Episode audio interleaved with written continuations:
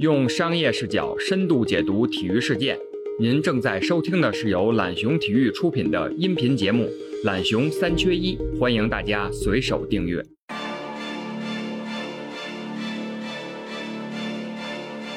大家都知道中锋就不卖鞋，你还给中锋出一个签名鞋，就也反映了他确实是没人了，他没辙了。这他要库里独立出去了，他就只能给恩比德出。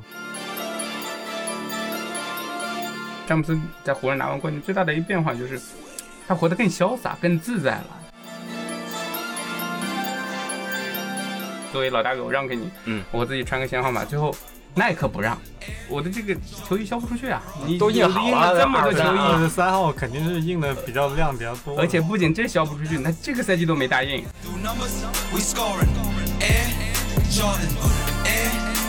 而且 AJ 一确实。特别适合做配色，它的大的块面的分割是特别适合做各种经典配色的。随着这种电商的这种渠道的铺，这个消费者可能绕开经销商直接买到这个电商产品的话，折扣会降低，但是你买到便宜货的可能性有也会同时的降低。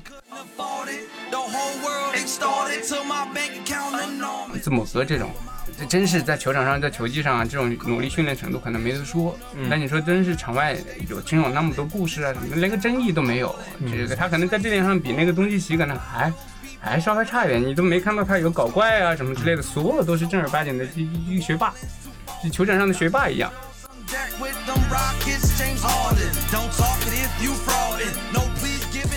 各位听众们，大家好，欢迎收听本期的懒熊三缺一，我是主持人孙悦悦哥。啊，呃，说起这个球星的个人品牌呢，球迷们很容易联想到的就是 AJ 和像李宁的韦德之道。而在十二月一日，库里也正式拥有了自己的个人品牌 Curry Brand。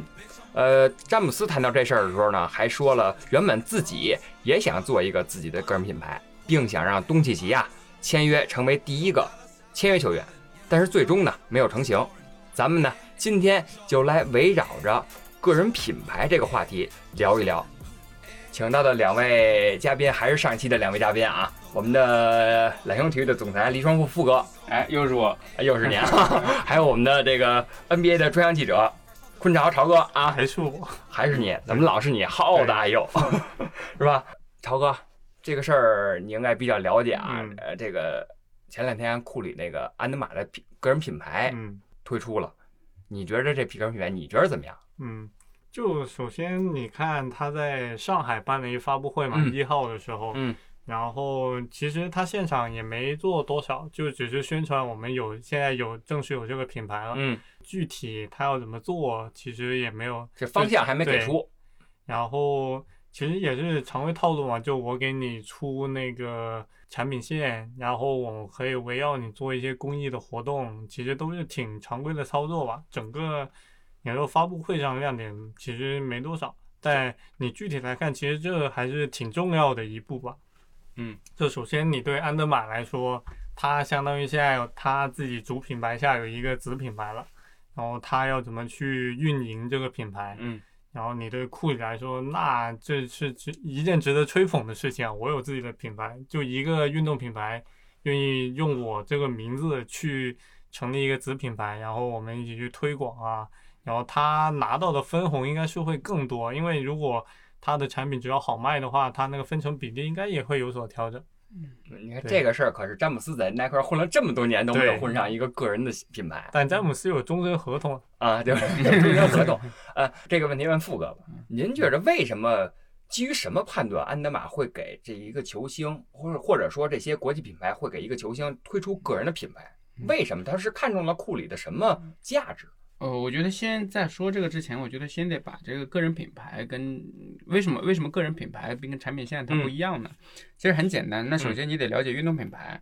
所有几乎所有的运动品牌它都是按品类去划分的，嗯，就是这品类是篮球事业部、跑步事业部啊、中训啊什么这种品类的。那如果你作为一个产品线，你比如说嗯，库里之于安德玛，那可能就是它篮球事业部下面很重要的一点。所以你做产品线，你做很多只能在篮球线可能相关的这些东西。运动鞋呀，做衣服、做包啊，这篮球相关的都行。那你当它变成一个库里品牌的时候，那你就可以跳脱出去了。我们也能看到他这几年在高尔夫事事业上越走越远。那最近也打了很多大比赛，嗯嗯，那确实球技也了得。这个这种产品啊，不管球包啊、球具啊什么的，它是跟你原来可能在的篮球事业线是完全不相关的。那甚至往更大了走，以后你是不是可以搞点橄榄球啊，搞点速干衣啊？这些都是原来安德玛的可能主业。那有了这种品牌之后，这种外延性啊、延展性就大很多了。嗯，那我们也知道库里现在的影响力也已经早早超出了篮球了，所以这是很顺理成章的一个事情。那对于 Jordan Brand 也是一样的呀。那以前出很多的 AJ 的鞋呀、嗯什么篮球鞋，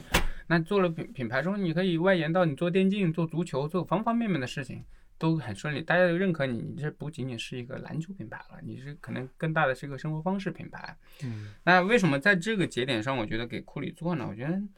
说的悲观一点，可能没有什么其他招了，就是安德玛得想个招来说。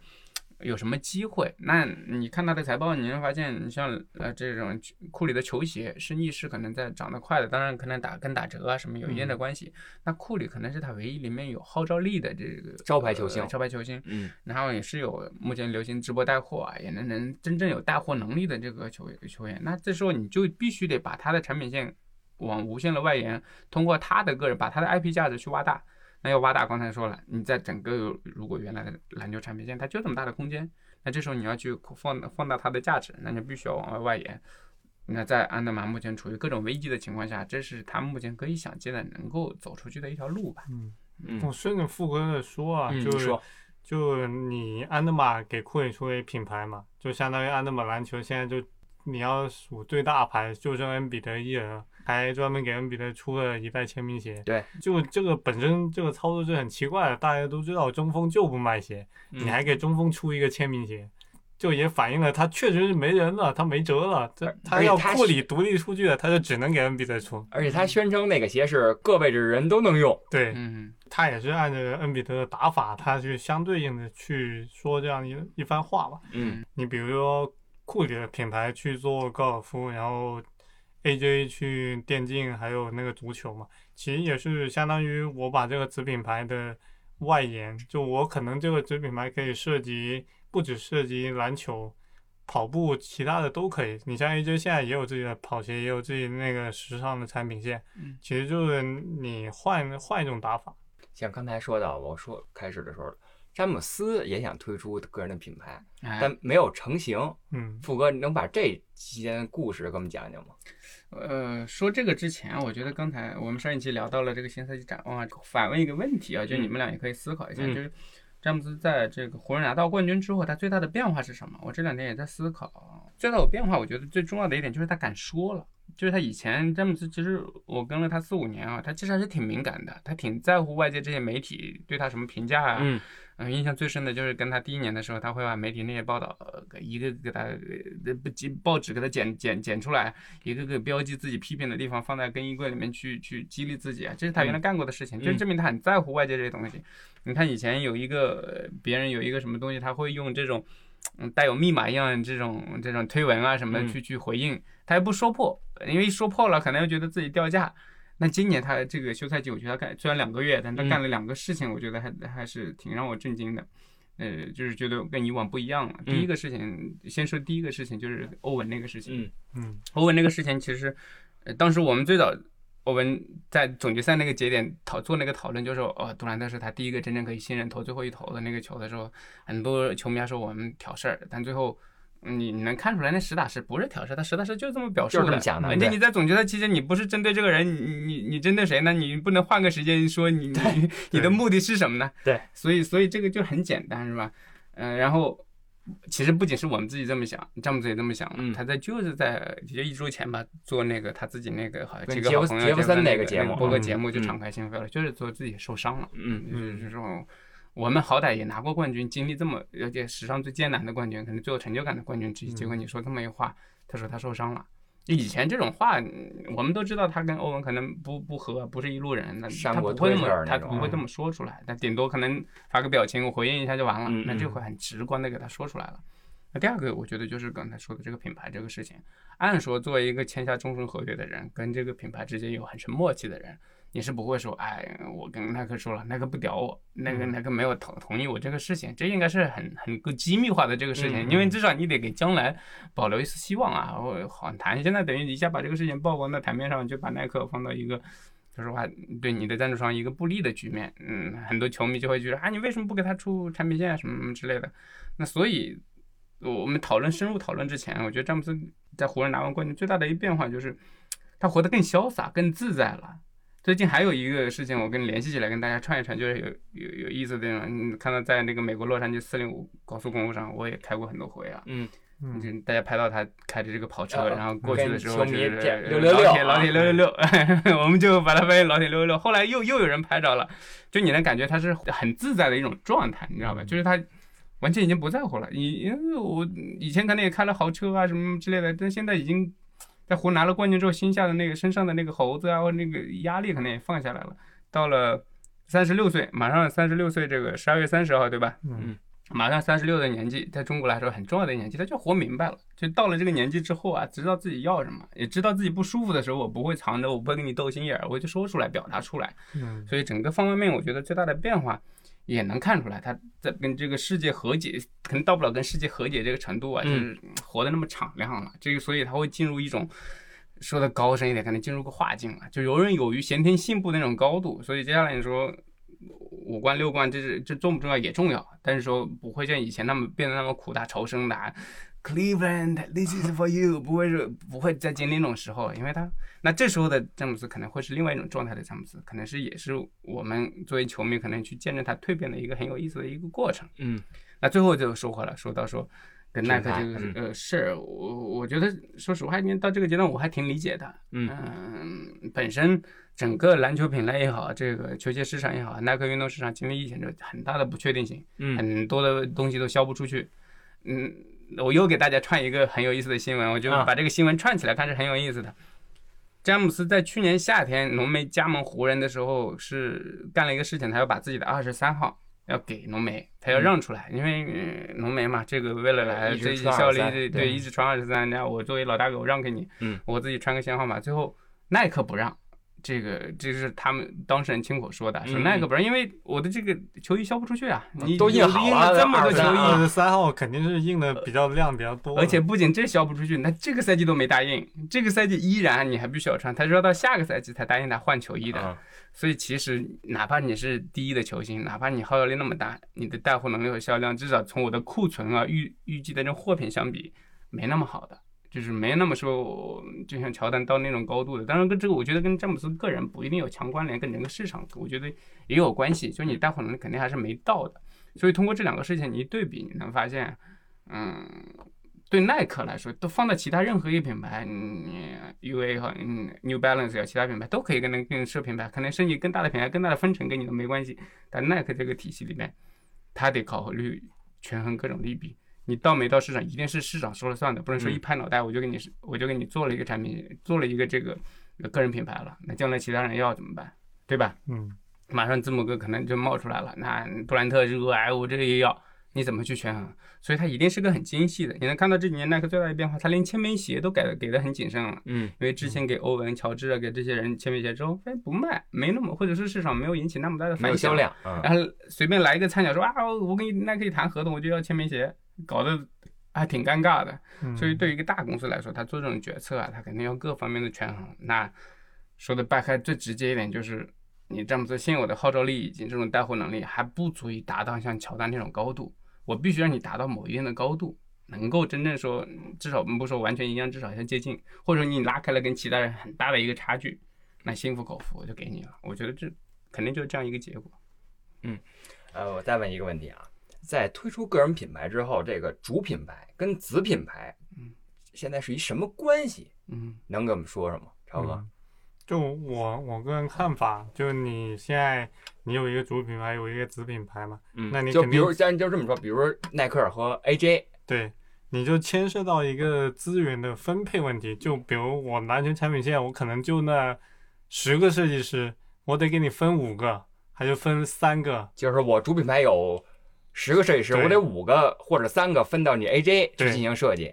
嗯不然的话你就撑不起一个品牌。就当我们去说一个品牌的时候，其实还是得看你是不是有足够全的一个产品品类，从鞋到衣服到袜子、帽子什么的，你得有人去设计，然后有人去弄这些东西，然后它整个资源的分配，你到底是怎么想的？你包括现在安德玛也面临这个问题，就我是我现在有一个库里品牌，那我怎么分配？我安德玛篮球线我怎么分配？就你其实说到底，这就是一个公司实力的问题。就我就有那么多设计师，我能给你，我就算给你分三个，我把三三个好的分给你，你那个子品牌就成了。我不行的话，资源不好，我十个设计师全给你了，你那个子品牌还是打不出来。嗯所以就是牵涉到你两个品牌其实有合作也有竞争的关系。嗯，对，一个竞合关系。我觉得还有一点吧，就是你其实你看 Jordan Brand 跟耐克也好，嗯，你什么时候开始库里开始签自己的人了？代言的不是安德玛，代言的是我库里品牌。就跟嗯乔丹支队一样，旗下你看像原来保罗啊、甜瓜啊，对像原来巴特勒，嗯韦韦德今年也签了一个人，韦德今年签啊，去年签了拉塞尔，所以也是一个很重要包要括麦克勒。姆什么的，好像是不是也是？不是麦克勒姆跟巴特勒也还是你还是只是韦德，但韦德之道确实是有人对，韦德知道是签了拉塞尔，对对拉塞尔水拉啊他，开始有自己的人了，对吧？你包括那个哈斯勒姆什么的，好像也哈斯勒姆是也是哈斯勒姆是这个团队的成员。那 Jordan Jordan Brand 你就不用说了，原来那个乔丹支队还挺挺庞大的，庞大啊，像什么雷阿伦啊什么，原来都在那里面。啊，对所以你看看接下来，呃呃，这个库里品牌的第一个签约球星到底是谁？那肯定是新人了，他肯定嗯不会给他找一个这个成年人，这个跟他同一年龄的，可能大家也觉得挺怪异的，一定是从新秀里新秀里面挖掘出这种人出来嘛。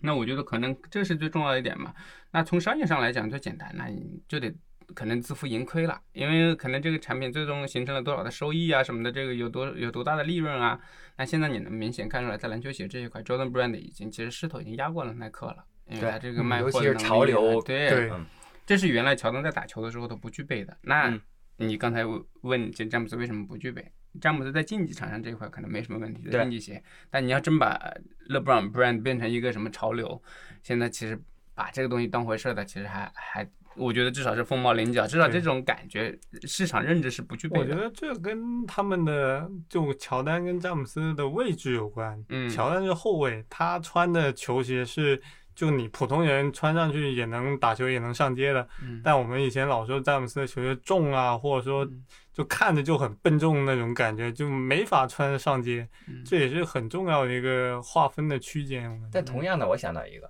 科比也是后卫，对，但是科比的球鞋也没有说真正做到文化鞋、潮流鞋那个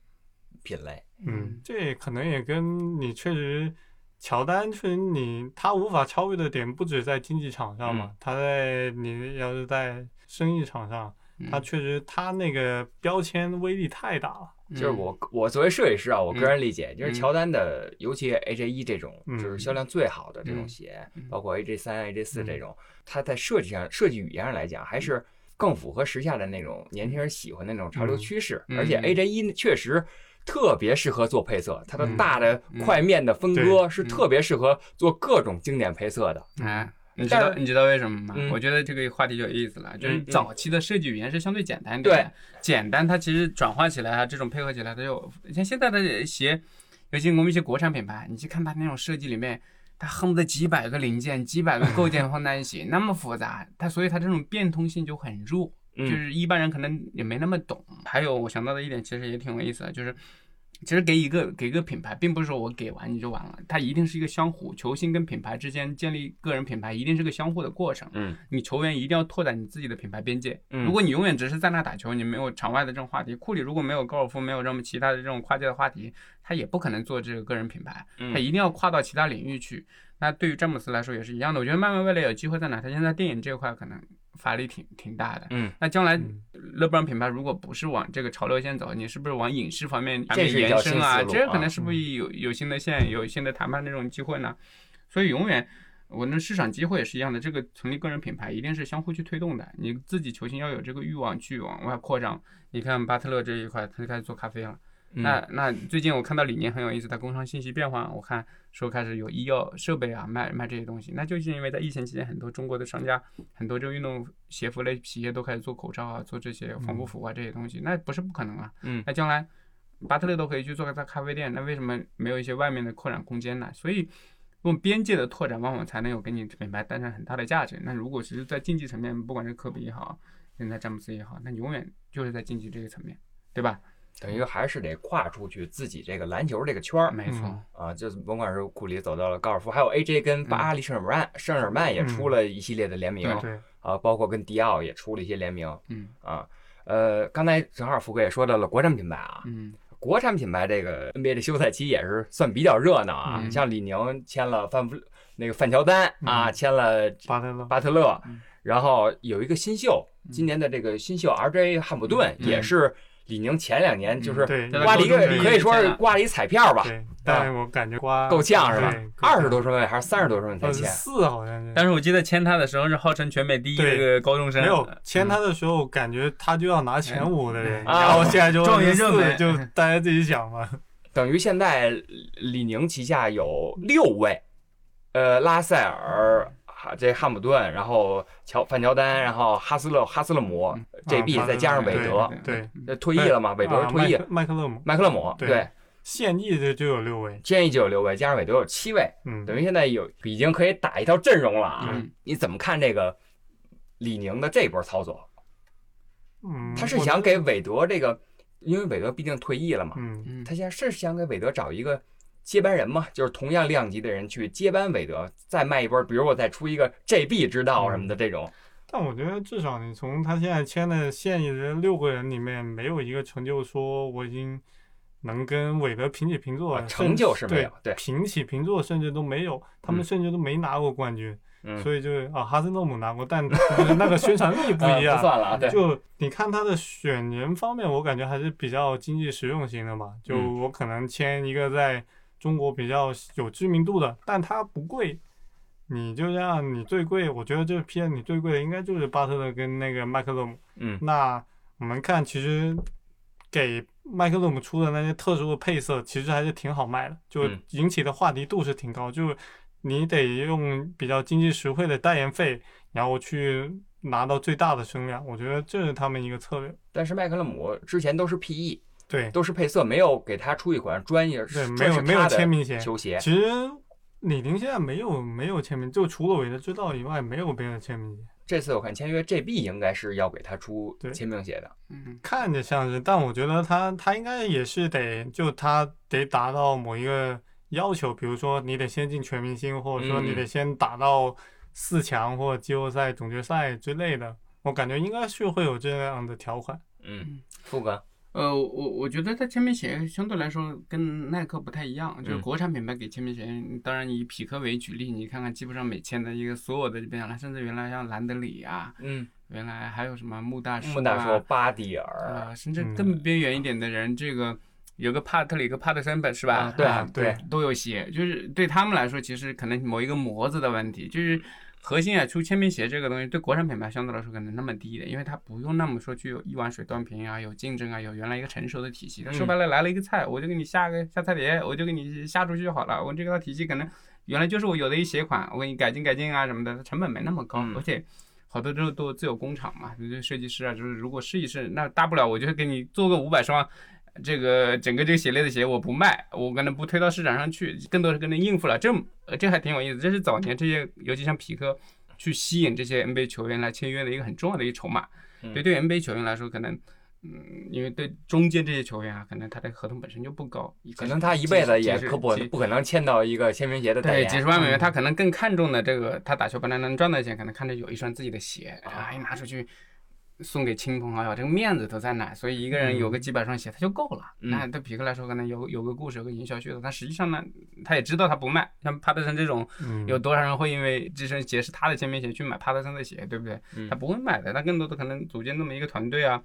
当时皮克签的牌很重要一点，每年夏天最重要的权益是一定你要来中国溜一圈。嗯就是你已经六七站，你每个地方，而且都是三四线城市那种小地方去，他那个店面啊跟供应商，因为一旦去了那个地方，站了台之后，这个供应商可能就承诺我要带几千万的量，那这对来说一转换一算账，嗯哎，挺好的这个生意，所以它是这么一个逻辑。那回到你刚才这个问题啊，我觉得现在这些呃签约之后变了，因为这些年你看耐克也谨慎了。但他谨慎了之后说不是不签人了，他是把自己的资源啊跟预算啊这营销能力全部集中到他最头部的资源上去了，就是我就维护那顶部的那几个人那啊个十来个人，嗯那阿迪那个预算就更少了，他肯定就是现有的这些核心资源怎么去开发了。嗯所以它中间会出现，你会发现出现一波这种打的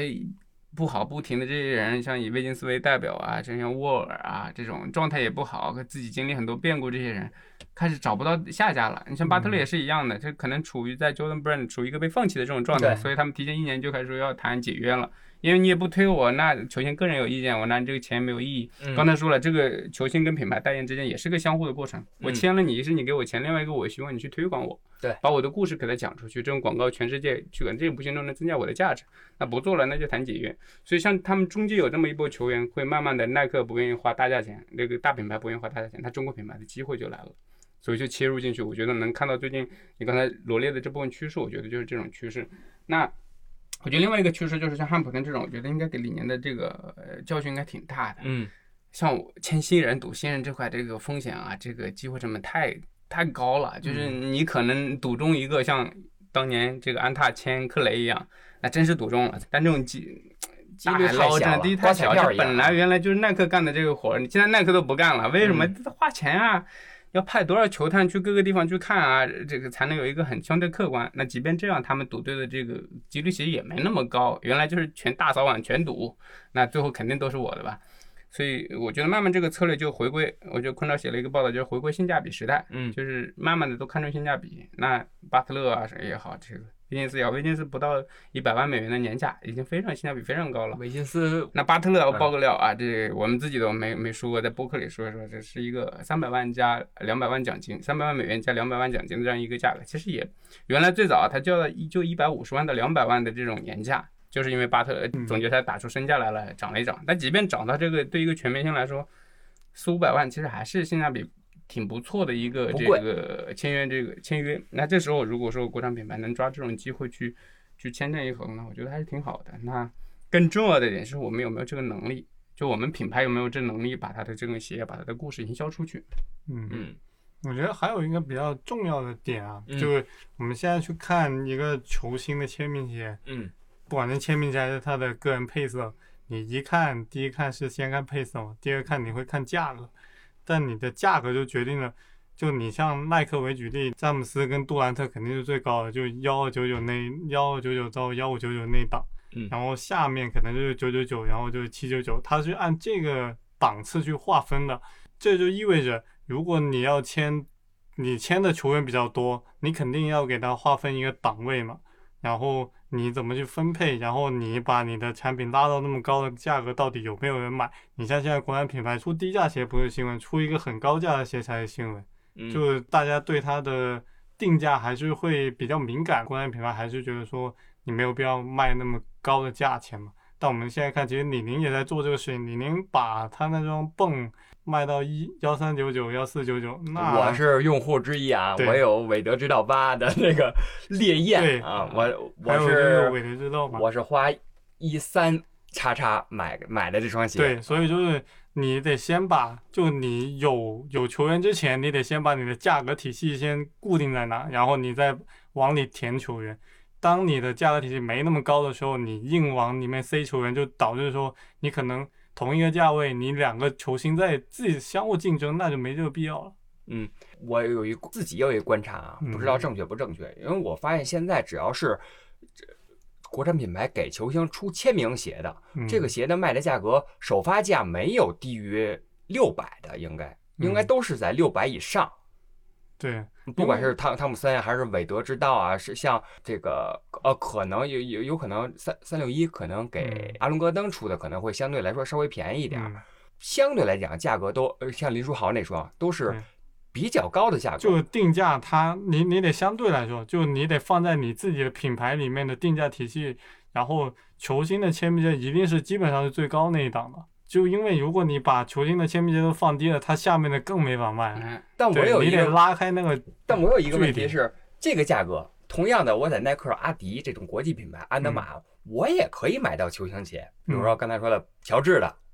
我可以买到，是吧？像这个 AJ 一些其他球员的，像欧文的，我也可以买到，嗯。或六六九九啊、七九九，我也可以买到。而国产品牌这么定价，你觉得是为什么？有这个为什么有这个信息？就它的定价嗯跟它实际的售价你得分开。嗯嗯就嗯它现在卖，比如汤姆森卖六九九，但你可能在其他二级市场上对你可能就能对五五九九四九九你就能买到了。嗯这就跟它的经销商、经销体系有关系。就它不是说我得先把那个价格拉上去，我才有降的空间。国产品牌我，我要是就对就定三百多，那肯定是变成一百多对 我的我的感觉就是，他他定三百多，他肯定就卖三百多啊，就卖三百，多。他要定六百多，他可以卖三百多。对，我觉得这是以前基本就是这种体系，因为嗯很多可能还不是直接的自己的这个经销商，还是可嗯能加盟的店啊什么的。嗯一本上最低，我就看到十年前可能差不多四折五折供货，就你订一双四九九的呃鞋，他基本上给到经销商两百块钱就给了。嗯那两百块块块钱给了，他再涨点价，他可能这卖个三百块钱，这很常见的事情。嗯那这两年，尤其像以匹克为代表的这个公司的这两年通过太极有一个很大的翻身，他发现了这个电商渠道，就做所谓的这个直接面向消费者，他完全可以自己掌控这个价格。你能看见了，安踏这个克雷系列也是一样的，虽然你可能能看到一些折扣，但你看不到特别大的了，它对开始有把控，它对经销商也要求。当然，安踏最大的这两年最大的变化就是它开始直营。完全加大比重了，就是很少有加盟店了，就是它能完全控制自己的这个定价体系。嗯那这个东西一定要保证，就像他说的，如果你这是头部的产品的价格，你如果不够坚挺的话，那你下面的这些东西怎么卖上价格？所以这是慢慢的一个演变的一个过程。将来你会看到，随着这种电商的这个渠道的铺货，这个消费者可能绕开经销商直接买到这个电商产品的话，折扣会降低，嗯，但是你呃买到便宜货的可能性有也会同时的降低。嗯我我对岳哥这个问题其实还有一层理解，嗯，就我觉得岳哥的意思应该是说，耐克现在有些鞋卖个四九九很正常，签名鞋卖个四九九，如果你不挑配色的话，对。那我为什么要买国产品牌？嗯，我觉得我我是支持国产品牌的就是有我我没问有很多人的心理可能是他他可能是觉得说。同等的价格，为什么不选耐克、阿迪？我要选嗯国产品牌。我觉得这也是可能现在消费者一个观念吧。我不在不太在乎你到底是国产品牌还是国际品牌，我只在乎你的鞋到底好不好。而且在我觉得在同等价位上，其实你要真看做工，还有它整体设计的一个理念。这么说吧，耐克去给乔治或者说给字母哥做一个呃签名鞋，他花的力气绝对比不上国产品牌给克莱、给韦德做一个签名鞋花那么大的力气。对，嗯因为对，我因为看过它那个集中度不一样。我看过拆鞋的那个视频，因为国产鞋给的料、给的科技确实是非常非常足的，尤其在头部的一些明星，像汤姆森、像韦德之道这种，嗯一定会给的非常足。而像可能 朴智这种，就是一个相对来说普通的鞋。对，你要对比耐克所拥有的科技，跟它用在乔治签名鞋上的科技，那肯定是就很明显一个很大的差别，因为它那个还是那个价格区间拉大，那你只能通过最直观的，我我给你的科技就少了。詹姆斯有一个全掌气垫，你就只有半掌或者只有一小片之类的，嗯，这样去拉开那个差距。当然还有很很重要的一点，除了你们说的，就如果对大品牌来说，不管耐克、阿迪达斯、安德玛都好，你如果把自己的产品足够拉低到跟国产品牌去竞争一线，你当然你去下沉的时候肯定没问题，你这是你收复失地从上往下是很容易的，你降价之后能迅速带来效果。就像库里，我记得他这个签名鞋很少打折是吧？嗯今年那个创纪录打折，你看那鞋销量能对那么大，嗯，这是很容易的。但是国际品牌都会很慎重的办这个事情，你一旦降下来了，你要再想拉回去上拉不去 拉这这个很就会特别难难，所以这是今年很多对阿迪阿迪特别担心所在。你能看阿迪为了清库存，在各个地方打折都两折三折都有，一百多、二百多，所以你能啊看到它营收数据确实也好，但你将来你说再把这些数据拿出去，因为消费者的印象是很容易形成的。你今天买了这么一双鞋，凭什么我们明天要翻一倍再去买你这件衣服呀？嗯它这习惯是很难改变的，所以对品牌来说，它会有多重考量。他现在我能观察到的一个策略，它就是开始分分产品了。我可能三四线城市，我专门投放某一类型的这种产品。那那你头部这种签名性的产品，它是不可能说那么低的折扣拉那么低的，那你将来真是上不来。所以这是他们必须要考虑的点。嗯那等于这些策略现在是有一些变化的。嗯啊对，呃，咱们再聊下一个问题啊嗯。呃，说到个人品牌呢，少不了跟这个 AJ 的比较。嗯，AJ 这个品牌现在可以说在世界上影响力都非常大，不管是在篮球出篮球圈之外，潮流圈啊、时尚圈嗯都有很大的影响力。二位觉得 AJ 这座大山啊，有可能以后会有人拿达到跟它类似的高度，或者甚至超越它吗？我认为，我个人认为不太可能。还是有可能的，但你得先出一个能超越乔丹的人。我觉得这个人即使不超越乔丹，就是在设计语言来讲，嗯那个鞋的经典是很难再被复制的。就他能超前二三十年，对，这是很难再被复制的你是还得再配一个能超前二三十年的设计师。就是你再想，我如果我再过二十年，AJ 一、AJ 三这种还是好看的鞋，十一还是好看的鞋，还是经典，而且十一现在也加那个对，自动绑鞋带，自动绑鞋带那个系统了，还会往这种老鞋款上，几几十年前的鞋款上再去加新科技，还要推它的鞋，嗯所以这种鞋的设计语言是，我觉得是很难被复制的。嗯，嗯，我觉得跳脱出来，我我看法不太一样啊，就啊是跳脱出来永远必然会被超越的，那无非就是时间长短这个嗯啊，的问题。是这么看啊，有有生之在历史 长河之中从啊来没有一个品牌能那么长青，说永永远屹立不啊倒，尤其对品牌这种焦虑，其实你能明显的感觉到了。这个今年是今年吧，就这个最最后之舞，这个乔丹的纪录片上映的时候，有一个很明显的断层。嗯像我们这种七零后、八零后，然后到可能早一点的九零后，对他还能有些认知。嗯，你到零零后那些人，他根本就对他对，这基本个人是谁基本就是我无感詹姆斯跟库里只认这两人。对，当那当这些人成为真正的购买力，他对这个人无感的时候，他的鞋依然是会有这么大的价值。就我们真的能把这种情怀、啊这种故事能真正告诉下一代，我不看好。那这时候当然取决于两个点，如果就像你说的，如果耐克啊以及 Jordan Brand 本身能把这种最新的科技不停的让它翻新，让它这个新的这种年轻人能够接受它，嗯，那我觉得没问题。但现在来看，我觉得会会比较难，就是你还能会收复一部分，但你想原像原来这种啊一枪打过去就全部覆盖啊，全部能获得，呃，我觉得很难了。那你能明显感出来，其实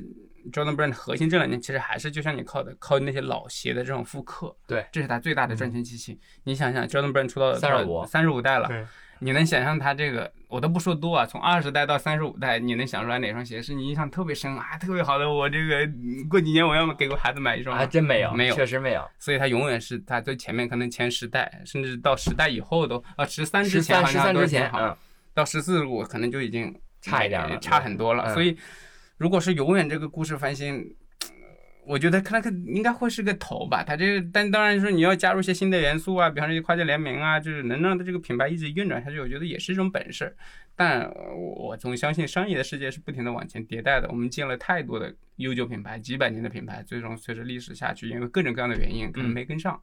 那我觉得是必然的会有新品牌。那这个人是不是现在在我们这个视野之内，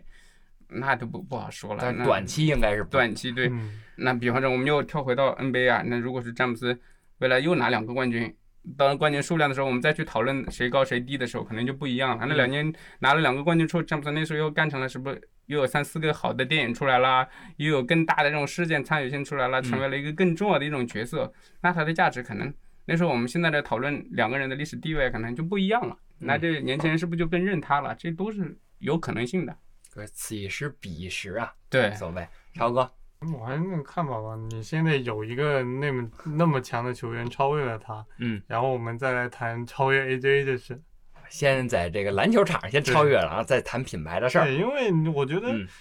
你不管，其实我觉得我们现在聊个人品牌，最终还是建立在你在球场上的成就，跟你在球场上的影响力，然后再扩散到其他领域。但如果你在球场上的领域都都没法说，甚至没法平起平坐，那再谈后面其实没有太大意义。嗯，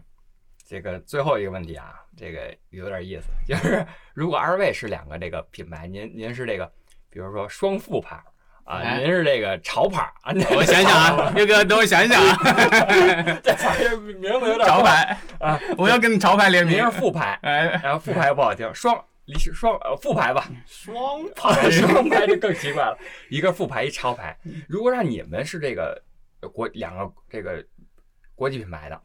哎，你你会签什么样的球星做自己的个人品牌？比如你们现在已经是非常厉害的这个成熟的运动品牌了嗯，签运动员，啊，对吧？签两而而且签这运动员是你要打造成个人品牌的，你会签什么样的运动员？这候选对象是现役现役的球员吗？还是现役的现役的球员，现役现役的球员？你会首先您会选择哪种范畴的举。哎，我觉得这个挺有意思，那就现役好了，就限有没有一个画像？对，嗯有没有一个画像？就现在这些人池子里的这个矮子里巴将军，即便我们觉得他现在不合适，矮子不是我说的啊，你先选你的，我给你先选。我我觉得我也首先你要说类型，肯定选后卫，然后后卫里面我选我选东契奇。哟啊，富哥的哎呦我就知道了，一定是富哥想好的。对，嗯因为我觉得你不管是只要，因为他刚来两年，然后马上那个影响力其实真挺大的。嗯就我印象中，我看球看球，我也我也算看的比较多的。你给他贴上的标签，我我认为啊，一个是年轻，嗯，再一个是长得比较精神对，啊这种好看啊，就是就是阳光吧，就是跟有点像现在丁真那种感觉啊，就是阳光大男孩那种感觉。嗯，还有就是球技好，对，这三点是不是选一个这个个人品牌最重要的三点？还有一点，还有什么国际化，哦，国际化，球员，因为他啊是国际球员，所以他可能会相对有更多的故事可以说。嗯然后，但核心还是说你能不能就把他直接做一个球员或者做一个标杆，你推到全世界去，让他有一个国际影响力，然后他有这个影响力再去支撑他整个品牌的运转。嗯，嗯，就这么考虑的啊，嗯宋哥，哎，他确实把我的这个首选也推选完了。你让我先说，那我肯定选东西奇。那我就只能，那我就只能剑走偏锋了。我觉得跟他的标准差不多啊。我我我先说完标准，可能大家就更能接受我为什么选的这个人啊。这个球技好，确实你得就是明星级球员了，不要再去重新看着你打。我我这个您不品牌，您不会做刮彩票这种事儿吧？呃，也大看财力了。如果真是富可敌国，我就全部都签下来，我就看着你们慢慢成长，对吧？啊，那现在这个财力，我觉得应该是有限的，对吧？只能签一个。嗯那球技好，另外一个我觉得很重要的一点啊，就是你得有话题性。嗯，这年头其实，其实我觉得政治正确可能没那么准确。我觉得东契奇如果说你也要挑他点骨头啊什么的，他可能就是太乖了，对，就是各方面都太完美了完全挑不出来什么。毛病，对吧？你你嗯说你说嗯詹姆斯这里面有一点，詹姆斯当然他形象上也很完美，但是他有话题，他能够引起话题，嗯嗯参与社会事件啊，参与各种讨论啊，参与电影啊，他是个流量人物。那那东契奇在这一点上，我觉得他慢慢他身边的团队，他成熟了之后，他身边的团队，小牛的这个独行侠的团队也会帮他往这方面延展了，因为他确实原来的舞台还不是那么大。那既然这样的话，那我可能我会选欧文。就如果要真做那么一个品牌啊，我觉得欧文之所以给人很多这种反常啊，我觉得我想多说一下这个人啊，就是我们聊这个前瞻聊的比较少，就是我我总觉得他是个孩子，但是某种程度上他又是一个那种怪咖艺术家一样，嗯就是他说的这些话，某种程度上像是地球是平的这种话，可能他不是真他这么想的。那为什么就只能他有那种典型的现在年轻人很喜欢那种反权威？就凭什么你们一直都说地球是圆的，我都得跟你们说地球是圆的？凭什么你每天说我必须接受采访，我就必须得听你的，然后你还曲解我的话？嗯我为什么就不能通过文字告诉你，你把问题提上来？就他有创造力，他就不停的改变你原来的这种传统的思路，他就有争议。当然，这个对营销商来讲可能会比较难，但有了好的这种素材啊，其实它给了你另外一种动力，对你建立一个品牌啊，对真正形成一个，呃，这这这种有有号召力的这种品牌，我觉得是有很有价值的。嗯所以说，那如果没有东契奇这种相对完美、可能相对可塑的，那你就剑走偏锋一点。最怕的可能就是像这里面中间一个人物，就可能像字母哥这种，呃，这真是在球场上、在球技上啊，这种努力训练程度可能没得说。嗯那你说真是场外有真有那么多故事啊什么的，连个争议都没有。这个他可能在这点上比那个东契奇可能还还稍微差一点，你都没看到他有搞怪啊什么之类的，所有都是正儿八经的就就就学霸，就球场上的学霸一样。嗯就有时候你会很难，所以你看这两年，你说耐克有个真给他推出来多么好的这种故事啊广告，我至少我目力可及，没有看到特别多的。嗯，一个他可能自己本身也反抗这种，假我如富哥要签欧文的话，你那公关挺累的，每天每天都得那开这个不正好是一个话题吗？正好可以炒，甭管现在上热搜是好的是坏的。就就就怕就怕是累着自己人呢。那我我觉得做品牌做营销很重要的一点，呢就是我我跟尤其跟欧美的人交流，他最后他谈到一个词叫 edge，你一定要有点 edge。这个东西怎么讲呢？讲的更直观点，你就得要得踩点雷，就没有雷啊，四平八稳，你投了几千万，连个水漂都打不起来。没有雷自己最失败的，对对，一定是可能是有一点雷。那这那我觉得欧文现在其实做的不好的地方，就是他的团队给他这种对外的沟通能力太弱了。嗯他其实很多东西这种表达，你其实欧文在球技上啊展现出来这种天赋，他还真是很有这种艺术家这种感觉嗯。那你就不能给他打造出一个这样的人设啊什么的嘛？他没有沟通，他全是一方面的，可能而且媒体说了什么就是说了什么，也不去回回应，然后。隔一段时间出来那个东西呢，又是一个大家可能都看不懂的东西，不知道你在沟通什么价值。在这方面，我觉得有它本身的存在的问题所在嘛。嗯嗯，那你会觉得可惜，因为我觉得，尤其在中国这个时候，随着这个经济发展，你应该有点包容的心态的，你应该能够明白各种各样性格的怪咖的，只有才有创造力。对吧？嗯如果一个团队里面，我始终坚信，一个团队里面没有一个刺激的，没有一些一两个人都瞧不起眼，每个一进到那个馆子里，大家都很舒服，该练练，不该练的时候散，该吃饭吃饭，该喝酒喝酒的时候，那个团队肯定是成不了事儿的，一定是有一个鲶鱼在里面不停的搅搅动，啊嗯那才让这个团队大家不舒服，才能有相互的刺激。那当时当然，这对你管理者对你各方面的这个考验就会比较大，嗯，对吧？嗯，嗯，好嗯。那今天我跟两个品牌主理人的这个聊天儿 就到此借月个吉也啊，呃，就到此结束了。好，我那个我们下期见吧。啊，拜拜。拜拜喽。 Your hate ain't affecting me. Cause your girl undressing me. These niggas keep testing me. The cops keep arresting me. That 40 protecting me.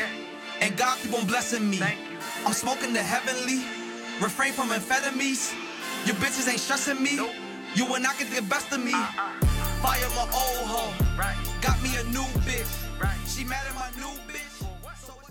用商业视角深度解读体育事件。您正在收听的是由懒熊体育出品的音频节目《懒熊三缺一》，